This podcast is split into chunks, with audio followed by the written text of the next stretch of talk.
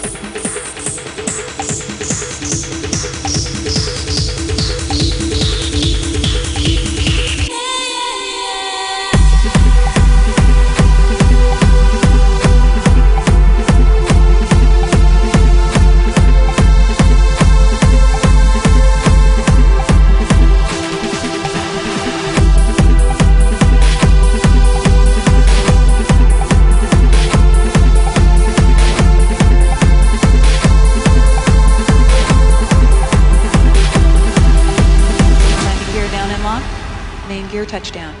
Pilot Kevin Kregel has deployed the drag chute. Columbia now rolling out on runway 33. Columbia now on the ground at runway 33 at the Kennedy Space Center, bringing to an end a record-setting mission. 17 days of life and microgravity science. Houston, Columbia, wheel stop. Roger, Tom. Welcome back. Uh, wheel stop, and uh, congratulations on a great life science mission and a new shuttle record. Given so much during the flight, is ready to go to work here at KSC.